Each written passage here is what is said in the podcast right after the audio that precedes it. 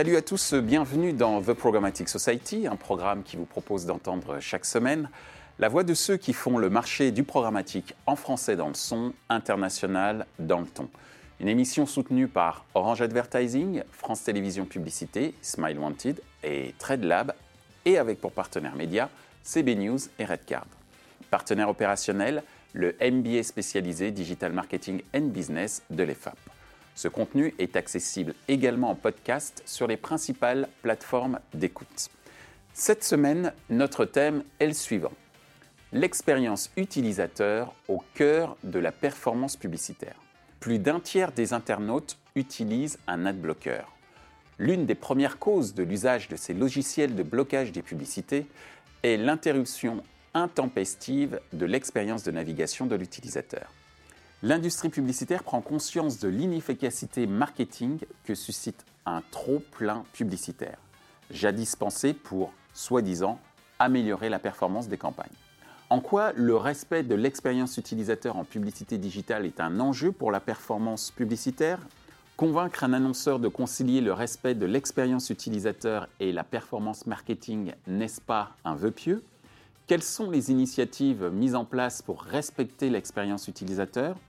Pour en discuter, Lawrence Taylor de Retail for Brands, Vincent Salini de France Télévisions Publicité, Pierre-Louis Fontaine, consultant indépendant, Frédéric Eschenbaum, consultant indépendant. Bonjour à tous, bienvenue dans The Programmatic Society. Aujourd'hui, on va parler d'un sujet brûlant puisqu'il a euh, généré pas mal d'initiatives sur le marché publicitaire, que ce soit en France ou, euh, ou à l'étranger, à savoir l'expérience utilisateur et un enjeu également, cette expérience utilisateur, pour la performance publicitaire. Et pour commencer, première question, comment peut-on définir l'expérience utilisateur en publicité digitale? Vincent. Bonjour à tous. Euh, l'expérience utilisateur dans, la publicité digitale, pour moi, euh, en effet, la publicité a un rôle majeur dans la relation entre, euh, entre les marques et les médias. Et donc, bien entendu, elle doit être euh, intégrée de façon euh, la plus subtile possible pour ne pas être une barrière entre, euh, le contenu proposé par le média et, et l'utilisateur. Donc, en résumé, ça serait bien évidemment une intégration qui soit respectueuse de, l'utilisateur, donc la, mieux intégrée au sein, des, différents médias. C'est également répondre aux objectifs de l'annonceur. Donc c'est en gros un juste équilibre entre euh, les attentes des annonceurs, euh, leur performance euh, publicitaire, et puis bien évidemment faire en sorte que le, contenu soit respecté par, par cette publicité. Merci Vincent. Lawrence, ta définition de l'expérience utilisateur. Vincent a presque tout dit, donc je vais juste le résumer. En fait, c'est la capacité en fait, de jeter une passerelle entre les besoins business d'une marque et d'une entreprise et les attentes du consommateur au final. Et c'est une publicité qui est choisie et qui n'est pas subie. Une, et finalement, une bonne publicité, c'est une publicité qui ne se voit pas. Euh, c'est paradoxal. Voilà. Merci euh, Laurence. Pierre-Louis, ta définition de l'expérience utilisateur en publicité digitale? Euh, En fait, on aura une définition en creux, c'est éviter le rejet déjà. Donc, euh, éviter le rejet, ça signifie effectivement une intégration la plus intelligente possible d'un élément publicitaire dans un contenu. Ça nécessite aussi un contrôle de la répétition. C'est du basique, mais c'est pas forcément fait tout le temps. Et euh, donc pour un annonceur, c'est d'abord éviter un rejet. Qui dit éviter le rejet dit accepter. Euh, après, il y a les intégrations dans les contenus. Effectivement, moins une publicité est vue, mieux elle est perçue c'est un peu illogique, mais c'est ça. Facebook l'a très bien compris. Je sais que je ne devrais pas citer les GAFA, mais bon. Si, si, ici, euh, on peut tout citer. Alors là, ce qu'on voit par contre, pour pousser le bouchon un peu plus loin, c'est qu'il y a des contenus fixes et des contenus Et euh, en ce moment, l'intégration euh, de publicité au niveau des contenus vidéo commence à être de plus en plus pratiquée. Et pour le coup, pour revenir à la notion de rejet, je pense qu'on va arriver à une saturation assez rapide à ce sujet-là. Donc l'expérience utilisateur, elle doit être contrôlée comme elle est sur le feu H24 euh, par toutes les régies publicitaires possibles.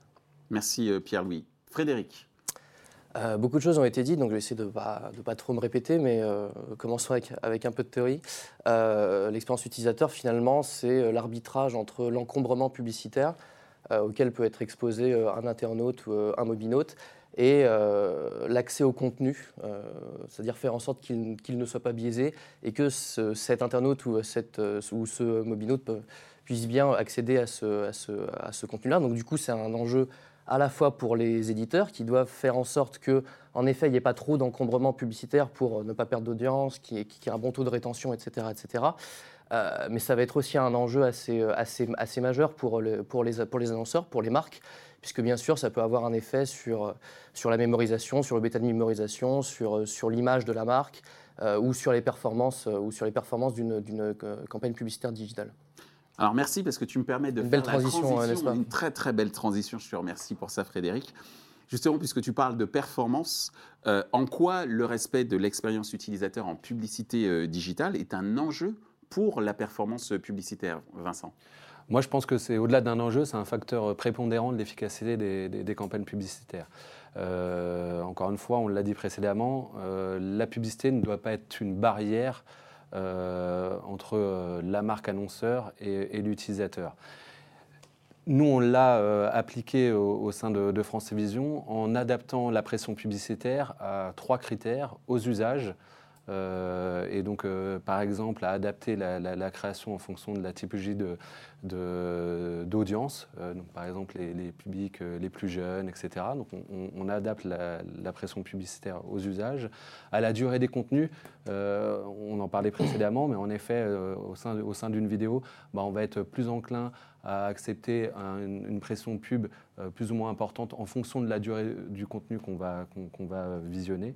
Donc ça, c'est un, facteur, euh, encore une fois, extrêmement important euh, sur la tolérance à la publicité et éviter le, rejet euh, qu'évoquait Pierre, louis Et puis, encore une fois, en effet, c'est aussi le comportement. C'est-à-dire que, on prend, je, prends un exemple tout simple, le droit à l'erreur, par exemple. Nous, je pense que ça arrivait à tout le monde autour de la table de lancer une vidéo euh, d'avoir euh, un écran publicitaire en amorce de cette vidéo et puis finalement se dire bah, non, c'est pas cet épisode-là ou c'est pas cette vidéo que je, souhaitais euh, choisir. Et donc de relancer notre vidéo. Et donc par exemple, nous, on ne met pas de nouvelles publicités dès lors que, l'internaute a, décidé de changer dans un laps de temps court. Donc justement, c'est éviter ce rejet. Et donc quand on fait tout ça, quand on multiplie tout un tas de, ce type de démarches, l'encombrement publicitaire, etc., on y reviendra peut-être peut après, eh ben on voit, on constate qu'il euh, y a une meilleure mémorisation, une meilleure attention, et puis également jusqu'à euh, des items sur, euh, sur les, ventes, etc. Donc pour moi, ce n'est même pas un enjeu, c'est qu'il y a une corrélation évidente entre une, pression publicitaire maîtrisée, nous ce qu'on, on prône une publicité responsable et raisonnée, et l'efficacité d'une campagne publicitaire. Alors ce que je note, hein, c'est l'adaptation en fonction des usages, de la durée des contenus et du comportement de l'internaute ou du mobinaute, euh, la notion de droit à l'erreur, je retiens, ce qui n'est pas forcément euh, quelque chose auquel euh, on pense quand on est une régie. Oui, je pense qu'on est, c'est un peu singulier comme, comme démarche. Oui. Merci Vincent. Lorenz, ta vision sur le respect de, justement de l'expérience utilisateur en publicité et le fait que ce soit un enjeu pour la performance publicitaire? Alors, je pense qu'on a tous commencé à un peu en parler. On a parlé de rejet, on a parlé de saturation publicitaire, on a parlé de, respect de l'internaute. En fait, ça s'incarne par un chiffre qui est l'ad-blocking. L'ad-blocking global, c'est 27%. 27% des internautes au niveau mondial, au niveau mondial mm. ont un ad-blocker. 34% en France. On est le mm. troisième pays, mm. euh, derrière la Grèce et euh, la Pologne. Beaucoup plus en avance que le Royaume-Uni où c'est 21% ou, ou euh, la Corée, où c'est, qui est le dernier sur la liste de l'OECDE, qui est à 13% par exemple. Alors j'ai vu un chiffre circuler sur le Japon, sur le mobile, je ne sais pas s'il est vrai. Alors je ne sais pas si les opérateurs intègrent un adblocker ou quoi, mais on parle de 98% des mobinotes japonais qui auraient un adblocker. Je ferme la parenthèse. Si quelqu'un sur les réseaux veut bien me dire si ce chiffre est vrai ou pas, en tout cas, je l'ai vu circuler. Excuse-moi, Lorenz, mais c'est important ce que tu évoques. Et, du coup, tu te retrouves avec euh, bah, un tiers de ta population que tu n'es même pas capable de cibler avec de la publicité traditionnelle. Hmm. Donc, qui réussit finalement à vraiment intégrer euh, sa publicité euh, dans, ses contenus Le mieux, ben, c'est les GAFA. Google, euh, et par exemple sur un Google, la vraie expérience utilisateur, c'est d'être responsif par rapport aux besoins de l'utilisateur. Ça s'appelle le SEO. Et ensuite, ça indexe le prix que tu dois payer en, paid search. Facebook, ils ont beaucoup tâtonné au début. Ils mettaient vraiment l'expérience utilisateur au centre. Ils ont fait des essais, des erreurs, et ils sont revenus vers des formats qui étaient le plus insérés dans leur contenu. Euh, et Amazon va encore plus loin, puisque eux, ce n'est pas l'expérience utilisateur, c'est l'expérience client qui est au centre de la performance publicitaire. Et c'est pour ça qu'ils ont un peu cette euh, longueur d'avance euh, qu'on peut avoir. Ensuite, ils le réussissent moins bien sur un YouTube, par exemple. YouTube, tu es beaucoup plus contraint. Oui, mais ils ont besoin d'abonnés, donc je peux me permettre de rebondir.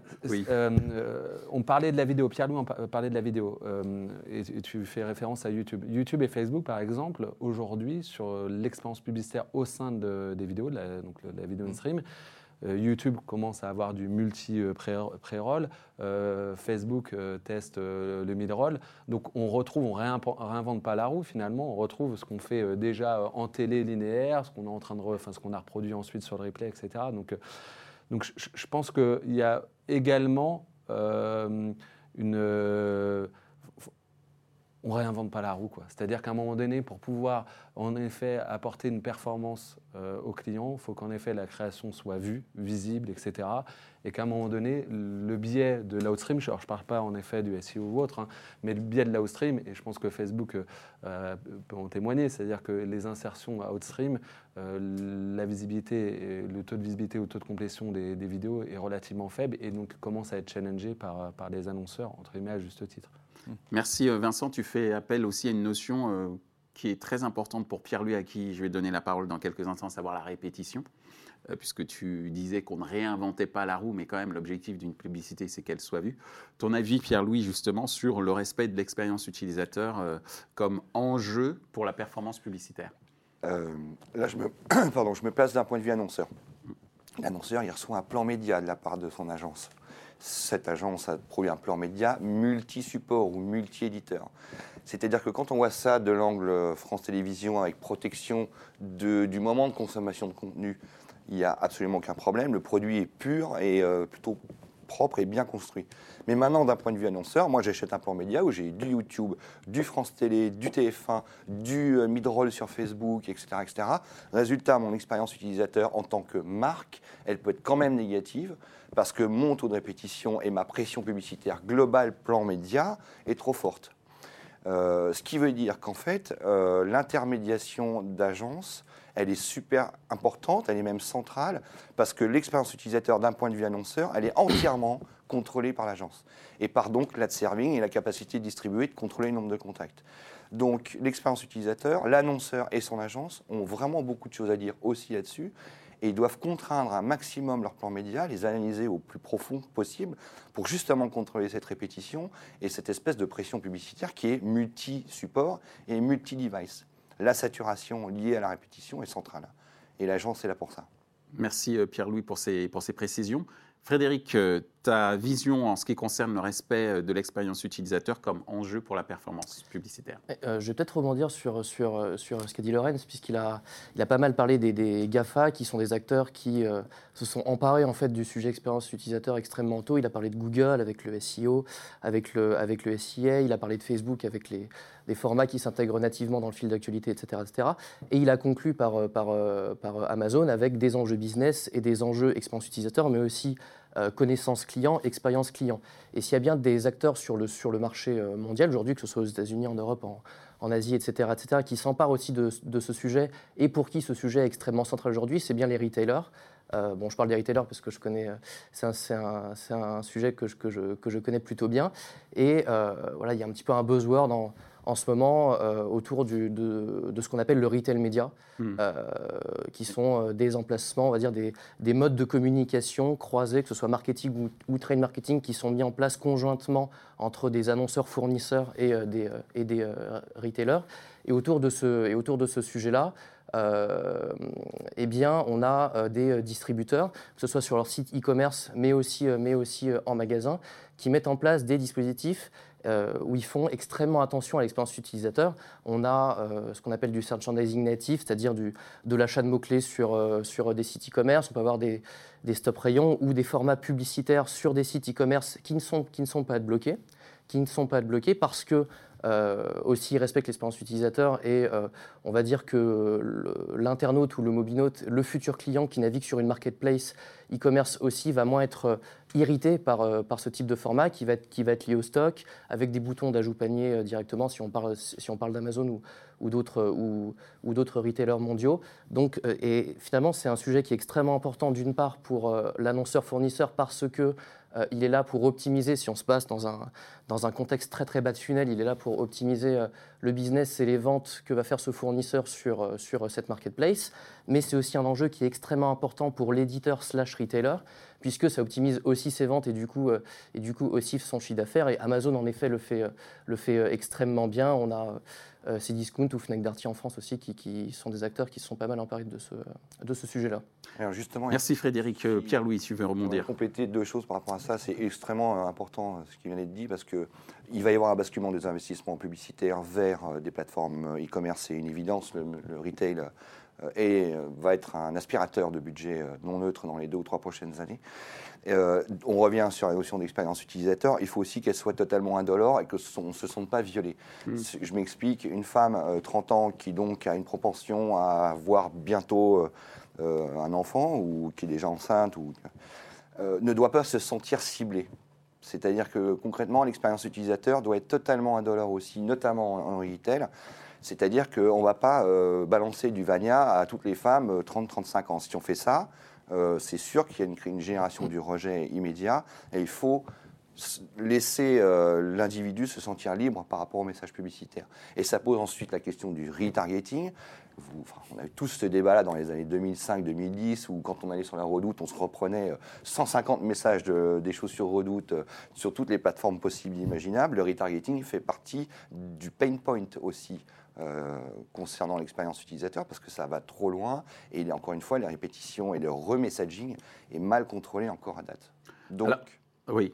pour l'efficacité euh, vente euh, et retail média, ces, ces items-là vont être centraux à, à maîtriser. Je pense que si on se met d'un, Merci Pierre-Louis Lorenz. D'un point de vue utilisateur, et avant même de parler de publicité, on va avoir un triple phénomène. C'est-à-dire qu'effectivement, si tu rentres dans une saturation publicitaire, je trouve hyper intéressant ce que vous faites sur France Télévisions, à dire ben, si quelqu'un a, a, commencé à entamer un contenu, qu'on lui a déjà servi la publicité, qui a eu cette espèce de contrat de tu as ce, contenu gratuit parce que tu as eu la publicité et tu passes à autre chose, c'est hyper sain en fait. Euh, parce que si jamais on ne le fait pas, en tant qu'industrie au sens le plus large, on va se retrouver face à un phénomène qui est assez nouveau dans le digital, qui est avant, il y, avait, il y a toujours eu pléthore d'inventaires. Euh, en télé, parfois, il n'y avait pas d'inventaire disponible sur du prime. Voilà. Mmh. Sur certains emplacements, euh, ça faisait partie du. En presse, bon, tu pouvais rajouter de la pagination, mais les premières et dernières pages, elles étaient euh, plus difficiles à avoir. Euh, en digital, à part sur de la homepage, tu n'as jamais eu un, effet genre j'ai pas d'inventaire, je ne peux pas servir ta publicité. Et là, on va se retrouver face à un phénomène d'un point de vue utilisateur avec des trois, différents types d'utilisateurs. Soit des gens qui skippent toutes les publicités, ok ou qui ne font pas attention, qui le fassent techniquement ou mentalement, ceux qui vont, faire qui vont aller vers de blocking et des populations euh, CSP, qui vont aller vers des contenus payants et ad-free. Donc, on va se retrouver, en particulier sur des CSP, qui ont toujours été les plus difficiles à toucher, mm. sur lesquels le digital était un point de contact. J'ai commencé ma carrière où tu avais CSP, tu mettais du, digital dans ton plan et c'était à peu près cohérent, où tu vas te retrouver. Mais comment tu touches ces gens-là? Mm. Ils sont de moins en moins sur les réseaux sociaux, parce qu'ils sont en saturation de ces réseaux sociaux. Euh, ils consomment, euh, que ce soit le Figaro, le Monde ou l'équipe, en version payante, donc il n'y a pas Et de tu ne cites pas Libération qui vient d'annoncer que pour ses abonnés, il n'y avait plus de traceurs publicitaires. Et bah, Libération. Hmm. Et je me permets, c'est une ancienne maison, je les salue. et qui sont sur net, et qui ensuite vont être sur Netflix, sur OCS, et qui sont prêts à payer pour du contenu de qualité à un moment ou à un autre, mais sans publicité. Donc, un des seuls points de contact qu'on va avoir, par exemple, ça va être le placement produit. Et c'est pour ça que le placement produit, il est en plein boom euh, aux États-Unis en particulier. Et je trouve qu'en France, on est un petit peu en retard par rapport euh, en particulier aux États-Unis. Je vous propose de passer à la troisième question. Euh, qui rejoint un petit peu ce qui vient d'être dit, notamment en termes de performance. On a parlé du retail, euh, effectivement, où la notion de performance, quand je fais un plan média, ben, c'est important que ben, j'en ai pour mon argent, hein, d'une certaine manière. Et tu as parlé de la responsabilité, Pierre-Louis, qu'ont les agences avec leur annonceur à réfléchir comment on peut augmenter la performance tout en conciliant un peu euh, l'expérience utilisateur, d'où ma question qui vient. En publicité euh, digitale, en général, convaincre un annonceur de concilier le respect de l'expérience utilisateur et la performance euh, marketing, est-ce que ce n'est pas un vœu pieux en réalité? Vincent? Je ne pense pas du tout, et je rebondis sur, sur, les paroles de Lorenz parce que je suis à 100% euh, en phase avec ce qui a été dit. C'est-à-dire qu'en effet, le problème de, de l'industrie digitale, c'est que l'inventaire a été un concept. Il suffisait, on créait artificiellement de l'inventaire publicitaire, à contrario d'autres médias, et en effet, euh, l'analogie avec le média télé me paraît extrêmement pertinente, puisque c'est cadré, c'est normé. Et, en gros, il y a une, pression pub qui est, légiférée, 12 minutes par heure, etc. Chaque, éditeur étant, euh, ayant la possibilité ou non d'exploiter euh, cet inventaire publicitaire. Euh, là-dessus, ce, que, je veux dire par là, c'est que ce qui est important pour, pour une marque média, c'est ce contrat de lecture qui est opéré avec ses utilisateurs. Et donc, en effet, je pense que les utilisateurs, d'une part, ne sont pas schizophrènes. C'est-à-dire qu'à un moment donné, dans les plans médias, on a un plan média à la performance, puis un plan média branding. Donc branding, on va être soucieux de l'expérience utilisateur et performance, on ne va pas l'être. Mm. Et en effet, je pense que le retargeting est allé beaucoup trop loin. Et je, pense que Bien évidemment, il y a eu aussi un rejet, une défiance de la publicité digitale liée à cet effet de saturation. Et ce n'est pas parce qu'on est sur une campagne purement performance que ça n'a pas également des impacts négatifs sur, sur l'image de, de, marque de, de, ces médias. Donc ce n'est pas un vœu pieux parce que encore une fois, à partir du moment où on a un contrat de lecture qui est fort entre la marque programme et euh, l'utilisateur, ce dernier, je pense, est prêt à accepter une publicité à condition qu'elle soit maîtrisée, euh, euh, entre guillemets, soucieuse de son expérience, etc. Donc c'est la raison pour laquelle nous on a mis tout un tas de, tout un tas de, démarches visant à, proposer cette publicité qu'on va qualifier de responsable et raisonnée. Mais juste pour conclure là-dessus, c'est-à-dire qu'on en oublie aussi le contenu. C'est-à-dire qu'il euh, ne faut pas euh, sous-estimer la, relation que peuvent avoir un utilisateur avec sa, sa, marque programme et le transfert de valeur qui est opéré entre une marque contenu et une publicité. Et juste pour dire, nous on a mis en place, et nous, alors là je ne vais pas parler du digital mais de la télé, mais je pense qu'on on retrouve les mêmes tendances, on a mis en place un nouvel indicateur, le Quality Rating Point, et on mesure en quoi l'effet contexte peut, être un, peut avoir des effets en termes de performance marketing. On l'a mesuré sur à la fois des items liés au branding, la confiance, etc., mais également sur les ventes. Par exemple, nous, donc, le QRP, on, prend et on, gardera sur, on restera sur cette dernière. On constate une augmentation des ventes liées au contexte. Très bien. Donc merci, euh, tu as répondu effectivement avec cette dernière phrase à la question. Si on arrive à avoir un bon contexte qui permet de mieux scénariser euh, euh, la publicité, les performances sont au rendez-vous. C'est bien ça? Exactement. Merci Vincent. Lorenz Alors, dans l'absolu, je pense que quand tu construis ta stratégie, quand tu construis le plan média, euh, il y a toujours le vœu de dire je ne veux pas une publicité qui soit trop intrusive, je veux quelque chose de riche, je veux euh, quelque chose qui participe à l'expérience de marque. Complètement d'accord. Mais ensuite, quand tu es dans la réalité du plan média, ben, tu as tes KPI de campagne. Et sur de la vidéo, moi j'ai vu des annonceurs qui nous disaient je veux 90% de visibilité, mais je veux le format skippable, parce que je ne veux pas être trop intrusif. Ben, Ce n'est pas possible. Donc a un moment ou un autre, il faut considérer que, en particulier sur du high impact, il faut tu peux pas avoir et le respect de l'utilisateur et des performances qui sont euh, sous stéroïdes. Quoi. Ouais, mais il n'y a pas une sorte d'échelle qu'on pourrait construire en disant bah, si tu as ça, tu pourras obtenir euh, éventuellement entre tel ou tel type de résultat. Je sais pas, hein, je pose la question. Tu as, l'IAB, mais en fait, l'IAB est parti tellement bas. Oui, mais il n'y a pas de performance dans, dans, dans, ce que propose bah, l'IAB. Il y, a plus une recommandation sur ce que doit être le, euh, le temps, par exemple, d'exposition. Mais derrière, qu'est-ce que ça peut signifier en termes de performance? C'est ce qui est important pour l'annonceur. Mais Et donc, c'est sa capacité à accepter euh, une recommandation d'agence. Mm. Un annonceur, effectivement, c'est ça. Donc, il y a une, enfin, travail d'agence, c'est une, discussion ah, entre les deux, mais il faut absolument que l'annonceur soit capable d'accepter un message qui n'est pas forcément super positif de la part de l'agence.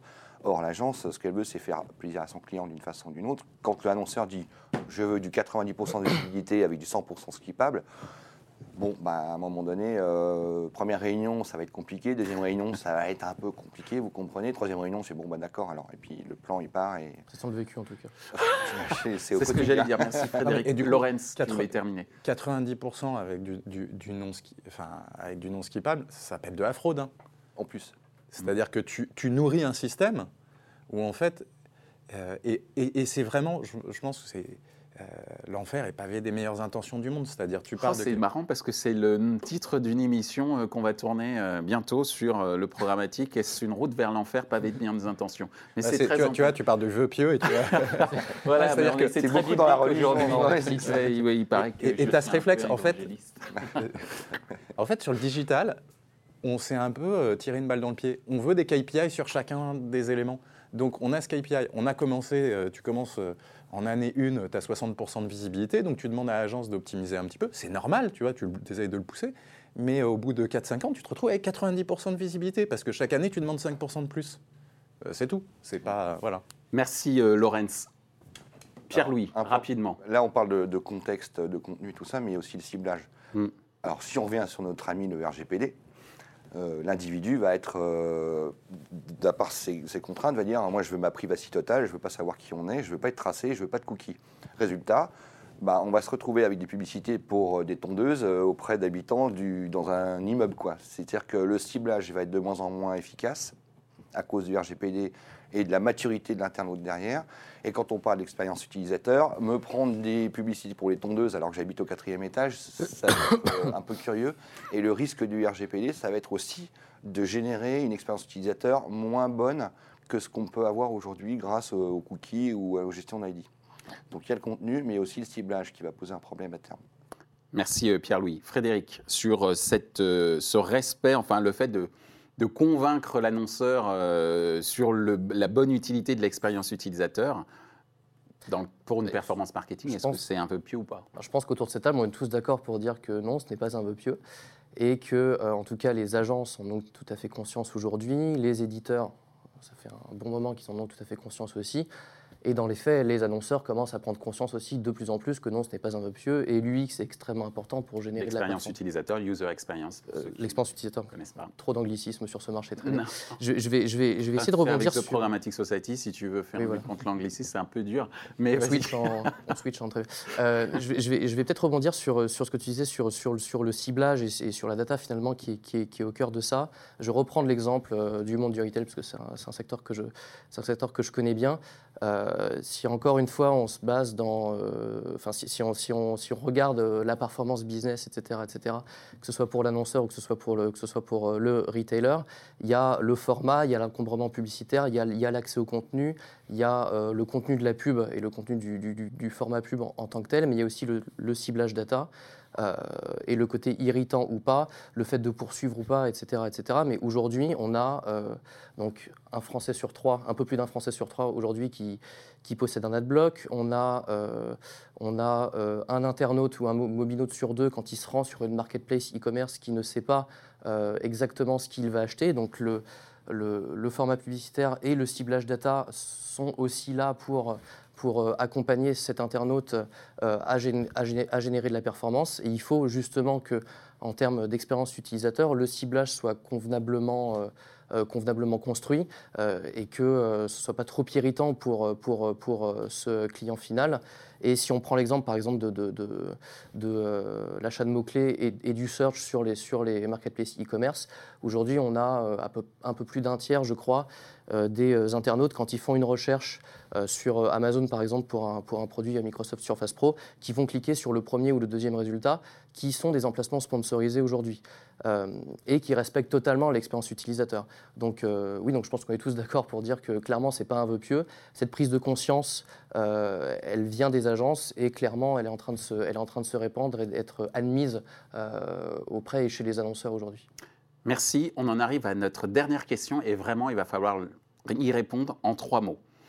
Donc, on a une régie et nous avons euh, trois experts qui accompagnent les annonceurs.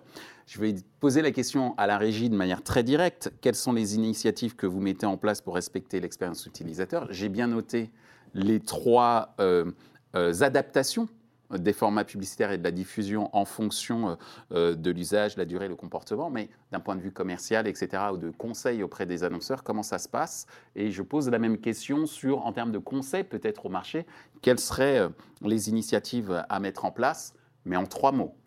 Vincent, c'est dur, je sais. Donc, ce qu'on a mis en place, en effet, c'est adapter la publicité aux usages, au comportement et à la durée. Mm. On a également, sur la nouvelle plateforme France.télé depuis décembre dernier, proscrit tous les formats display. Donc, vraiment, la logique, c'est maximiser l'expérience utilisateur et la consommation vidéo, qui est euh, notre promesse éditoriale première. Ce qu'on conseille aux marques, c'est en effet de prendre en compte ces critères-là, puisque, en effet, c'est un facteur prépondérant de euh, l'efficacité de leur campagne publicitaire. Et également en prenant en compte l'importance du contexte du programme et ce transfert de, de valeur qui s'opère entre, encore une fois, une marque, une marque programme et une marque, une marque annonceur. Donc juste en résumé, c'est euh, être conscient des enjeux de la qualité, de la qualité éditoriale, de la qualité de l'expérience utilisateur et de la qualité de l'expérience publicitaire. Merci euh, Vincent. En trois mots, et tu nous as fait une triptyque à la fin, c'est parfait. Merci. Lorenz. Je trouve intéressant que France Télé ait arrêté le, le display. Ouais, c'est ce que je voulais dire aussi, mais je te laisse le, le, le- souligner, c'est pas forcément connu. Parce que le format display à 25 ans aujourd'hui, je ne sais pas s'il va avoir son 30e, 30e anniversaire. Parce qu'on l'a enfin, saturé en retargeting, en absence de ciblage, en mauvaise publicité. Moi, j'ai commencé euh, dans, dans- dans le digital il y a peu- plus de 15 ans. Je me souviens, le format publicitaire euh, Star, c'était le 728 par 90 et le 300 par 250, et on y est toujours. Donc Et on tu n'a n'as pas connu le 468 par 60. Si, si, j'ai- Ah, si, C'était les, les courbes se croisaient, tu vois. Moi, je ne l'ai Euh, pas connu en tout cas. Désolé. Bon, ouais. Et en fait, je pense que d'un point de vue, euh, quand j'étais en, en agence généraliste et maintenant en agence euh, retail, il faut partir de l'utilisateur et du consommateur. Vous faites du contenu sur, Facebook, respectez les codes du social. Arrêtez de nous foutre des, campagnes avec un TVC pour une voiture qui dure 30 secondes ou 45 secondes. C'est pas ce que les gens recherchent. Ils veulent du visionnage à hauteur d'homme. Sur le retail, c'est pareil. Partez de ce que les gens recherchent, pas de ce que vous voulez vendre. Adaptez-vous euh, aux besoins de l'utilisateur. Et en particulier sur le retail, on a, et sur euh, le search d'une manière générale, on a une richesse de données qui nous permettent d'adapter nos contenus, mais aussi les produits aux besoins du consommateur qui sont radicalement en train d'évoluer en ce moment. Ben, il faut faire de l'empathie marketing d'une certaine manière, et la data, elle est là aussi pour répondre à cette nécessité. C'est pas que le data pour le ciblage, c'est aussi le data pour la stratégie, Tout à fait. la stratégie produit et la stratégie business d'une entreprise. Merci Lorenz. Euh, très rapidement, donc, en point de vue annonceur pur, euh, un seul conseil, retravailler les KPI euh, de façon la plus honnête et transparente avec l'agence. Mm. Euh, l'agence doit recommander ces KPI à l'aune justement de l'expérience utilisateur. Donc, il y a un engagement presque qualitatif de la part de l'agence envers l'annonceur et un engagement de la part de l'annonceur vers l'agence en disant Ok, je vais être moins exigeant, ou en tout cas, je vais mieux contrôler mes attentes euh, par rapport à mes messages publicitaires. Et je rejoins, balancer un 30 secondes euh, sur le digital, quel que soit l'endroit d'ailleurs, euh, c'est pas forcément ce qui est le plus utile, euh, éventuellement en catch-up et encore. Mais retravailler les KPI avec l'agence et baisser la voilure en termes d'attente. Merci Pierre-Louis. Frédéric, c'est pour toi le mot de la fin Trois mots, c'est ça? Exact. Digital at trust. non, voilà, mais le- l'expérience utilisateur, euh, c'est un des quatre piliers de, de Digital at trust. On a, et pour Initiative euh, euh, du SRI, du syndicat des régies Très Internet. bien, que- qu'il faut, qu'il faut saluer aujourd'hui. Non, mais peut-être pour conclure, on a un peu l'impression, et c'est pas le cas que sur l'UX, mais qu'on a un marché à deux, à deux vitesses, avec les GAFA qui se sont emparés du, du sujet UX avant les autres, et, euh, et bien justement le reste du marché qui petit à petit rattrape son retard, et Digital Trust euh, euh, a euh, cette ambition-là et, un projet qui, en, tout, cas, il faut le, saluer aujourd'hui pour ça. Eh bien, c'est sur cette salutation que moi-même je vous salue à nouveau pour, et vous remercie pour avoir participé à cette émission et nous avoir donné des conseils pour améliorer l'expérience utilisateur pour que tout cela soit au service de la performance publicitaire. Merci messieurs. Ainsi s'achève ce débat autour de l'expérience utilisateur au cœur de la performance publicitaire. Les points à retenir de nos échanges sont les suivants. 1. Respecter l'expérience utilisateur en publicité digitale, c'est éviter le rejet de la publicité par l'utilisateur. 2. Les annonceurs et leurs agences ont un rôle clé pour, en amont, s'assurer que la réflexion créative intègre la réalité d'usage digital de l'utilisateur. 3. Respecter l'expérience utilisateur, c'est pour les acteurs publicitaires s'adapter en fonction, petit a, des réalités d'usage, petit b, de la durée des contenus, petit c, du comportement de l'internaute au moment de sa navigation. Merci à Orange Advertising, France Télévisions, Smile Wanted et TradeLab pour leur soutien, partenaire média CB News, Redcard, partenaire opérationnel, le MBA spécialisé Digital Marketing and Business de l'EFAP. Ce contenu est accessible également en podcast sur les principales plateformes d'écoute. Merci également à l'ensemble des équipes d'Atelier B pour la réalisation de ce programme, traduction et sous-titrage par Uptown.